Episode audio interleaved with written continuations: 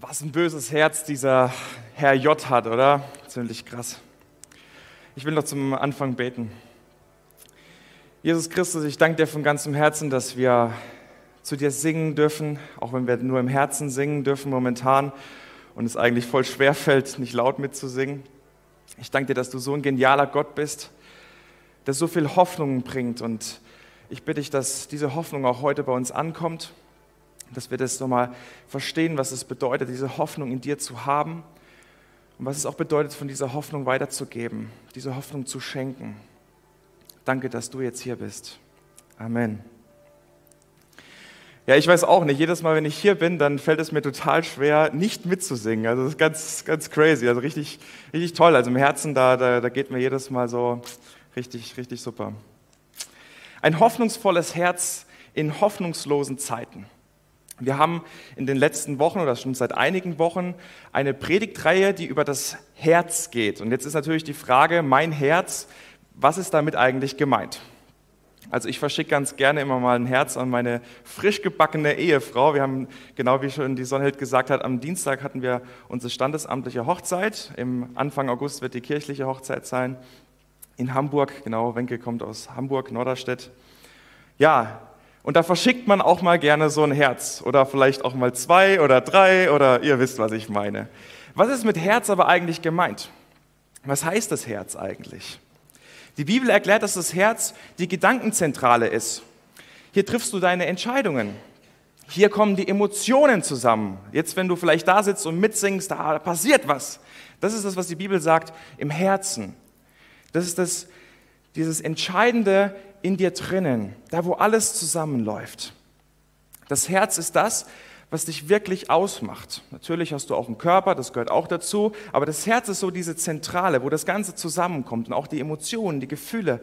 Da, das ist dein Herz, das ganze Leben. Ich habe ein Herz voll Hoffnung. Wenn du das sagen kannst, dann kann es äußerlich vielleicht nicht so gut aussehen, aber du hast im Inneren Gewissheit im Inneren Hoffnung. Ein hoffnungsvolles Herz in hoffnungslosen Zeiten. Darum geht es in dieser Predigt. Und von dieser Hoffnung auch weiterzugeben.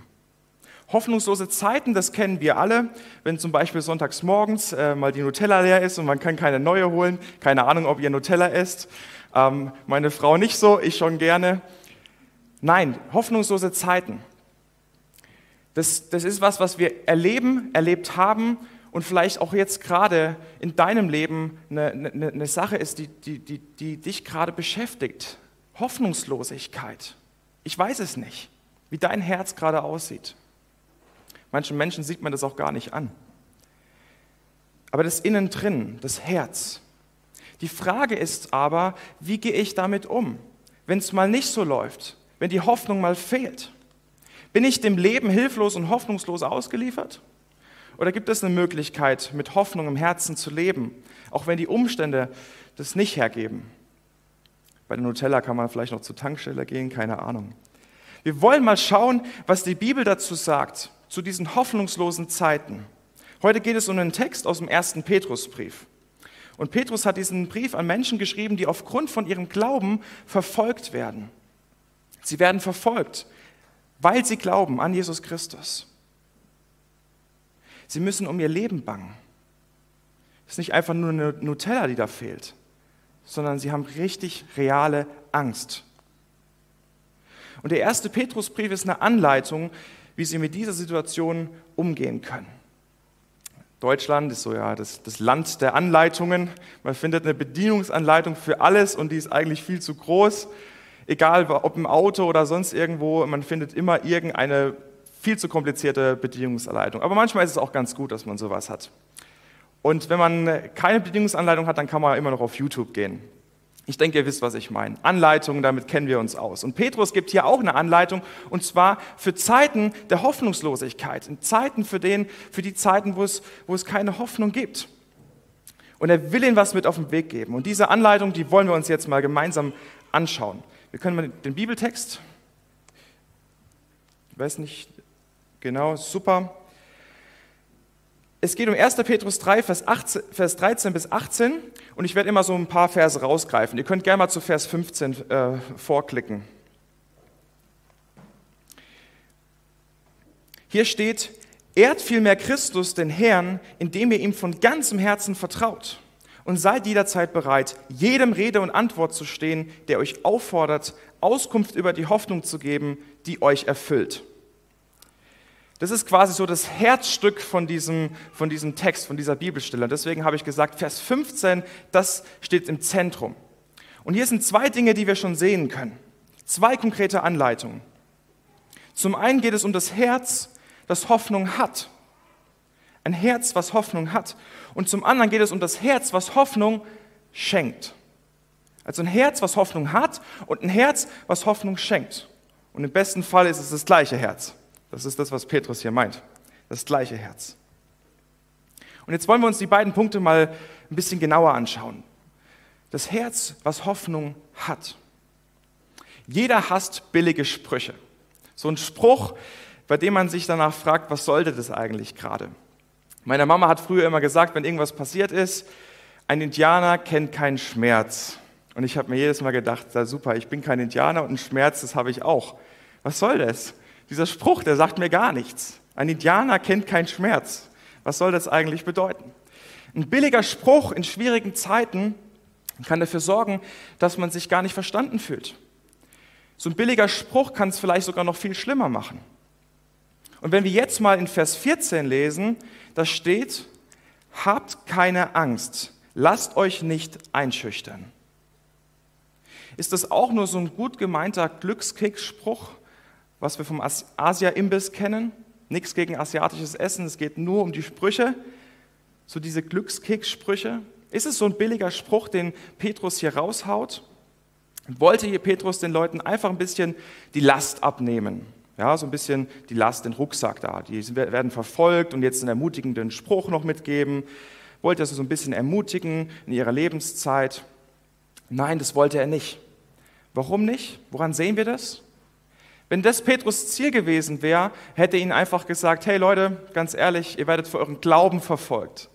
Das Dümmste, was ihr jetzt machen könntet, wäre von diesem Glauben weiterzuerzählen oder diesen Glauben nach außen zu leben. Dann wäre die Verfolgung nämlich ganz schnell weg, wenn sie, das, wenn sie das sein lassen würden. Aber das macht er ja nicht und das ist auch nicht sein Ziel. Es ist etwas anderes. Vielleicht kennen wir das ja. Wenn uns jemand in Richtung Glauben fragt, wenn jemand uns auch anspricht über den Glauben. Diese Menschen damals, wo Petrus das hinschreibt, den hätte er sagen können, dann lasst es doch weg, dann werdet ihr vielleicht nicht mehr so sehr verfolgt. Aber bei uns heute ist es oft so, so erlebe ich das auch, wenn man in so einem Kreis sitzt mit Leuten und jeder fängt, äh, jemand fängt über den Glauben an zu reden und es geht so ein bisschen in die Richtung und ich denke dann so, okay, geht jetzt in die Richtung, ich muss jetzt meinen, meinen Glauben verteidigen oder sonst irgendwas und dann lenkt man ganz schnell ab. Oh, da ist ein Eichhörnchen. Man will ablenken. Man hat Angst vor etwas. Petrus wollte diese Christen hier nicht einfach nur so einen, so einen billigen Ermutigungsspruch mitgeben. Ein Indianer kennt keinen Schmerz. Sondern er will, dass sie lernen, in dieser Verfolgungszeit, mit dieser Verfolgungszeit richtig umzugehen. Dass sie die Hoffnung nicht verlieren. Und deshalb gibt er praktische Anweisungen. Und die wollen wir uns jetzt mal anschauen. Wir sind immer noch bei dem Herz, was Hoffnung hat. Die erste Anweisung ist hier, Vers 13 und 14a, bleib treu. Wenn ihr also mit unermüdlichem Eifer das tut, was gut und richtig ist, kann euch dann überhaupt jemand etwas Böses antun?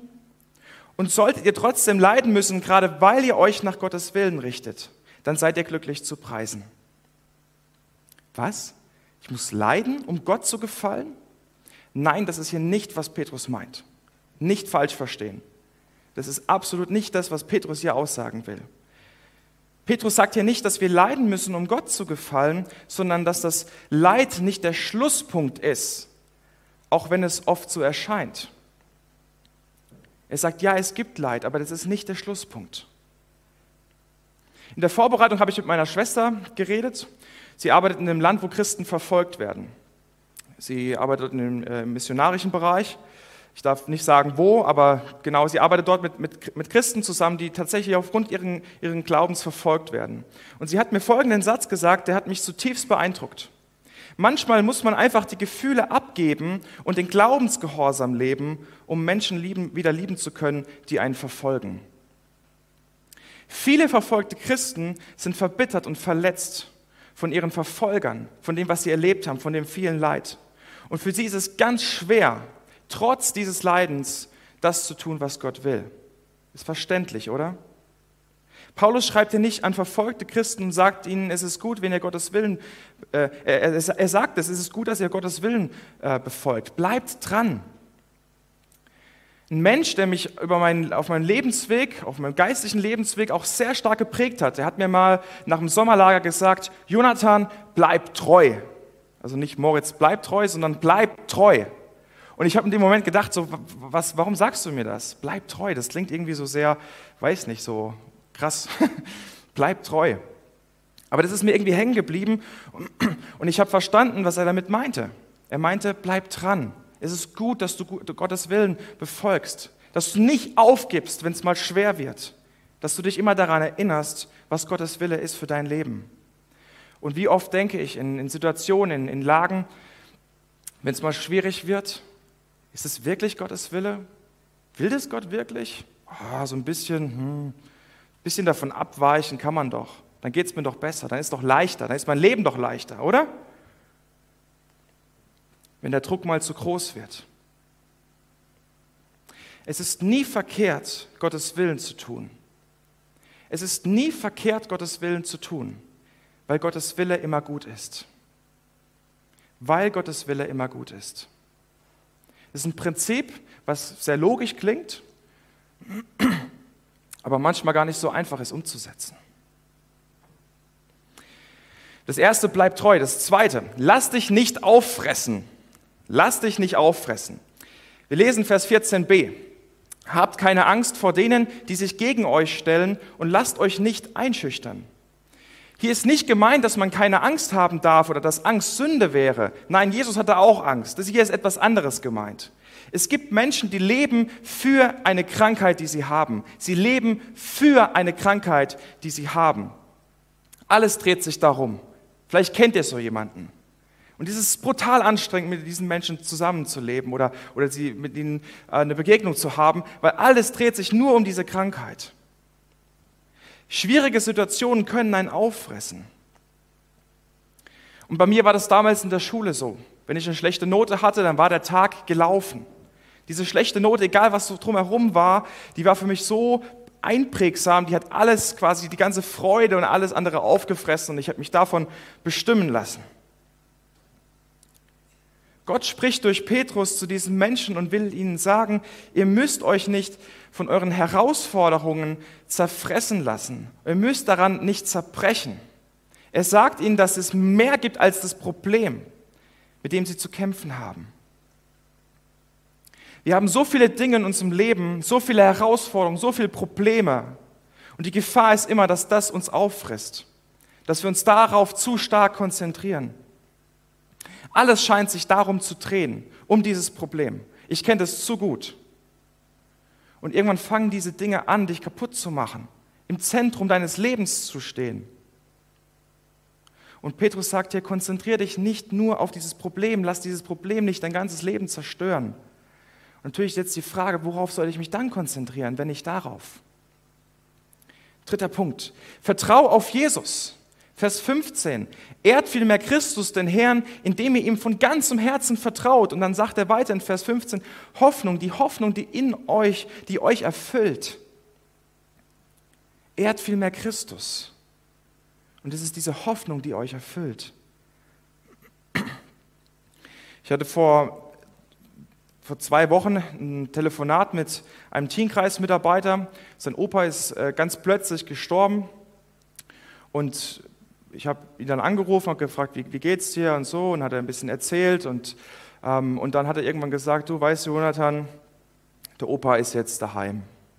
Der Opa ist jetzt daheim. Und das hat mich so bewegt. Der Opa ist jetzt daheim. Ja, es ist traurig. Ja, es ist nicht schön. Aber der Opa ist jetzt daheim. Wow. Was eine Hoffnung, die über den Tod hinausgeht. Eine Hoffnung, die den Opa erfüllt hat und die jetzt, ich kannte den Opa auch, und die jetzt meinen Teamkreismitarbeiter erfüllt hat. Ein Herz, was Hoffnung hat. Das ist dieser erste Punkt dieser Predigt. Wenn die Bibel von Hoffnung spricht, dann ist damit eine Gewissheit gemeint. Das ist eigentlich falsch übersetzt. Das ist nicht nur Hoffnung, sondern es ist eigentlich eine Gewissheit, die wir aber nur in Christus haben, nicht in uns selbst. Es ist ein festes Fundament, auf dem wir stehen. Fester als diese Bühne hier. Ein festes Fundament. Das ist eine Gewissheit, die nicht von uns abhängig ist, weil dann wäre es nämlich keine Gewissheit. Wir machen Fehler, auch wenn wir Christen sind. Das ist keine leichtfertige Gewissheit, sondern von jemandem, der, der selbst gelitten hat, der selbst weiß, wie es ist, durch diesen Schmerz zu gehen. Und deshalb schreibt Petrus folgendes in Vers 18. Sorry, ich springe hier ein bisschen rum, gell? Für die Technik, die sind hinten uh, voll am Rödeln. Vers 18. Christus selbst hat ja ebenfalls gelitten, als er, der Gerechte, für die Schuldigen starb. Er hat mit seinem Tod ein für allemal die Sünden der Menschen gesühnt und hat damit auch euch den Zugang zu Gott eröffnet. Petrus erinnert diese Menschen daran, was sie durch Christus haben. Nämlich jemanden, der, der ihren Schmerz kennt. Jemanden, der, sie, der, der für sie gelitten hat. Der hat nicht einfach nur gelitten, sondern für sie. Und er hat ihnen den Zugang zu Gott eröffnet. Jesus ist wie so ein Türsteher. Ich werde für vielen immer egal. Ich stand mal vor, einer, vor so einer Bar und da wurde ich mal gefragt, bist du der Türsteher? Du siehst so aus. Da habe ich gesagt, nein, ich bin hier nur, will nur in der Bar sein. So, ja?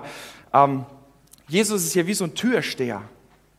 Er hat den Zugang zu Gott eröffnet. Er hat sie reingelassen. Er hat nicht gesagt, du kommst hier nicht rein, sondern er hat gesagt, du darfst rein. Ich lass dich rein. Jesus hat diesen Zugang zu Gott eröffnet. Christus ist der Grund unserer Hoffnung. Wir können ihm bedingungslos vertrauen. Wir können ihm vertrauen, weil er ein für allemal die Sünden der Menschen bezahlt hat und wir jetzt einen sicheren Zugang zu Gott haben. Und das ist diese Erinnerung an das Herz, was Hoffnung hat, in jeder Lebenslage. Aber es geht noch weiter. Der zweite Punkt, was war das nochmal? Ein Herz, das Hoffnung schenkt. Ein Herz, das Hoffnung schenkt. Vers 15, und seid jederzeit bereit, jedem Rede und Antwort zu stehen, der euch auffordert, Auskunft über die Hoffnung zu geben, die euch erfüllt. Wow, herausfordernd. Als ich in Südamerika war, da bin ich, äh, war ich mit einer Missionsgesellschaft für knapp ein Jahr und da hatte ich Urlaub und dann bin ich einmal mal quer durch den Kontinent getuckert, also wirklich so. Und irgendwann war ich in Bolivien in der Salzwüste und man trifft ganz verschiedene Menschen. Und ich habe dort eine, eine junge deutsche Frau getroffen und mit einer ganzen Gruppe zusammen waren wir unterwegs in die Salzwüste hinein, also bis zum Horizont nur weiß. Und wir fahren dann mit dem Auto und sie sitzt neben mir und sie hat mich vorher schon gefragt gehabt, was mache ich hier allgemein so in Südamerika und ich habe ihr erzählt. Und irgendwie habe ich das Gefühl gehabt, hey, ich würde so gerne von, von, von Jesus erzählen, von dieser Hoffnung. Ich habe keine Ahnung wie, aber ich würde es gern tun. Und wir sitzen in diesem Jeep und ich bete zu Gott und sage, Gott, ich habe keine Ahnung, wie und wann und was ich mit ihr über dich reden soll. Aber schenk du das doch. Und wir fahren da so und irgendwann dreht sie sich einfach so zu mir um und fragt so, was ist eigentlich dein Sinn im Leben? So, als ob das wirklich so die selbstverständlichste Frage wäre in diesem Moment. Was ist eigentlich dein Sinn im Leben? Und ich habe gedacht, wow, krass, okay, Gott, danke.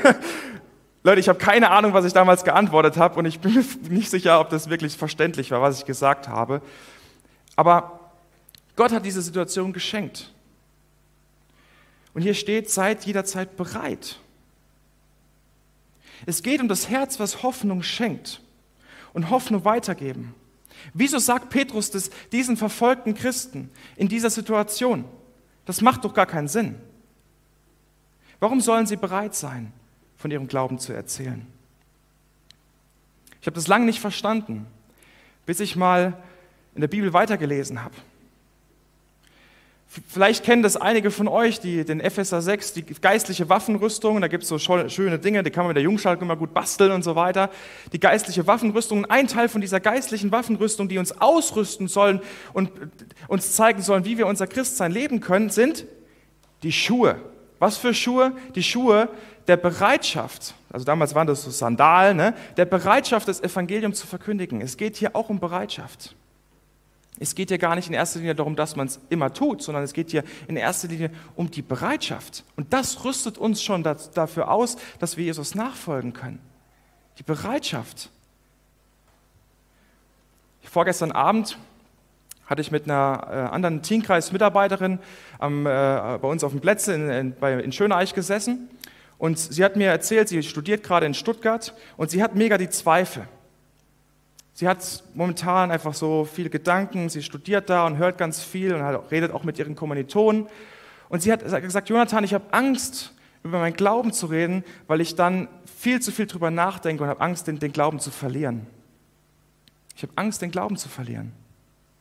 Und habe ich ihr gesagt, hey, wenn Jesus wirklich die Wahrheit ist, dann können wir das auch prüfen. Und darauf, darüber brauchen wir keine Angst zu haben. Wir dürfen uns damit beschäftigen. Wenn Jesus wirklich die Wahrheit ist und das wirklich stimmt, was, was da in der Bibel steht, dann können wir das auch prüfen. Und Leute, es gibt so viel zu entdecken, sowohl im wissenschaftlichen Bereich, das manche interessiert das gar nicht, ist auch voll okay, aber es gibt dort viele Dinge,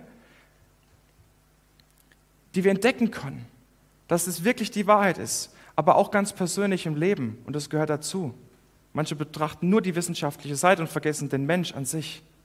Und ich will euch ermutigen, auf die Reise zu gehen, das zu entdecken, bereit zu sein, diese Hoffnung auch weiterzugeben. Wir müssen nicht alles wissen. Ich wusste damals auch gar nicht. Wie gesagt, ich weiß nicht mehr, was ich gesagt habe. Aber wir können vieles über diese Wahrheit entdecken. Petrus sagt hier, aber tut es freundlich, Vers 16. Aber tut es freundlich und mit dem gebotenen Respekt. Immer darauf bedacht, ein gutes Gewissen zu haben. Denn wenn, wenn ihr ein vorbildliches Leben führt, wie es eurer Zugehörigkeit zu Christus entspricht, werden die, die euch verleumden, beschämt dastehen, weil ihre Anschuldigungen sich als haltlos erweisen. Freundlich gebotener Respekt, ein gutes Gewissen dabei haben, ich denke, das ist selbsterklärend, da brauche ich jetzt nichts mehr dazu sagen. Aber es gibt immer wieder auch so, ich nenne sie mal die Facebook-Christen, und ich finde es sehr traurig, wenn man Hate-Kommentare liest unter irgendwelche oder auch auf Instagram, nur weil Leute etwas gegen den Glauben sagen und dann haue ich mal irgendwas voll raus. Leute, das ist, das ist nicht das, das ist völlig falsch, weil dann passiert nämlich genau das nicht. Ihre Anschuldigungen sich als haltlos erweisen. Dann sagen sie, ja, ihr Christen, ihr seid auch nicht viel besser, oder? Aber dann gibt es auch die Schildkrötenchristen, die sich komplett zurückziehen und gar nichts sagen. Sie trauen sich nicht. Und ich kenne das auch, die Situation, wie gesagt, oh, da ist ein Eichhörnchen, lieber ablenken, lieber weg davon. Ich will das, will das gar nicht angehen. Aber ich will uns ermutigen. Wir brauchen uns nicht zu schämen. Wir brauchen keine Angst davor zu haben, über unseren Glauben zu reden. Es ist wirklich die Wahrheit. Es ist wirklich die Hoffnung, die uns erfüllt. Und die dürfen wir weitergeben. Und der letzte Punkt, und damit möchte ich schließen, es ist die Bereitschaft, worauf es ankommt. Und das hat mir den kompletten ganzen Druck weggenommen. Wie soll ich das machen? Wie soll ich anfangen? Wem soll ich erzählen? Wer? Wie? Was? Hilfe! Es ist die Bereitschaft. Und jetzt kommt einer der wichtigsten Punkte. Geht den Schritt, und zwar den nächsten Schritt und nicht drei Schritte voraus. Wenn du jetzt gerade an diesem Punkt stehst, wo du sagst, ich weiß nicht was, mit wem, wie ich das erzählen soll, dann sagt das Gott. Vielleicht willst du, so wie Jona, willst du nicht mal davon erzählen. Vielleicht ist dein Herz, ich weiß es nicht, kalt oder du hast dieses Herz gar nicht für, für die verlorenen Menschen dann bete doch dafür, dass Gott dir das schenkt. Herr, hilf mir zu wollen. Komisches Gebet, oder? Herr, hilf mir zu wollen. Aber da anzufangen, wo man gerade steht. Fang da an, wo du gerade stehst und geh den nächsten Schritt. Und vielleicht gibt es eine Person, bei mir ist es mein Nachbar, unser Nachbar, und der liegt mir so auf dem Herzen. Und das ist mein Gebet. Ich will wollen, dass er diese Hoffnung auch bekommt, die ich habe. Und ich wünsche mir, dass Gott den Weg zeigt, wie ich ihm begegnen kann. Ich will noch beten. Jesus Christus, du bist die Hoffnung, die uns erfüllt. Und ich danke dir dafür. Ich danke dir dafür, dass wir in jeder Lebenslage wissen dürfen, dass diese Hoffnung zählt, dass diese Hoffnung uns erfüllt, egal ob wir sterben oder leben. Und ich danke dir, dass du uns diesen Auftrag gegeben hast, uns dabei aber nicht allein lässt, sondern mit uns gehst. Und ich bitte dich, dass du uns zeigst, was dieser nächste Schritt ist, für jeden ganz individuell. Danke, dass du mit uns gehst. Amen.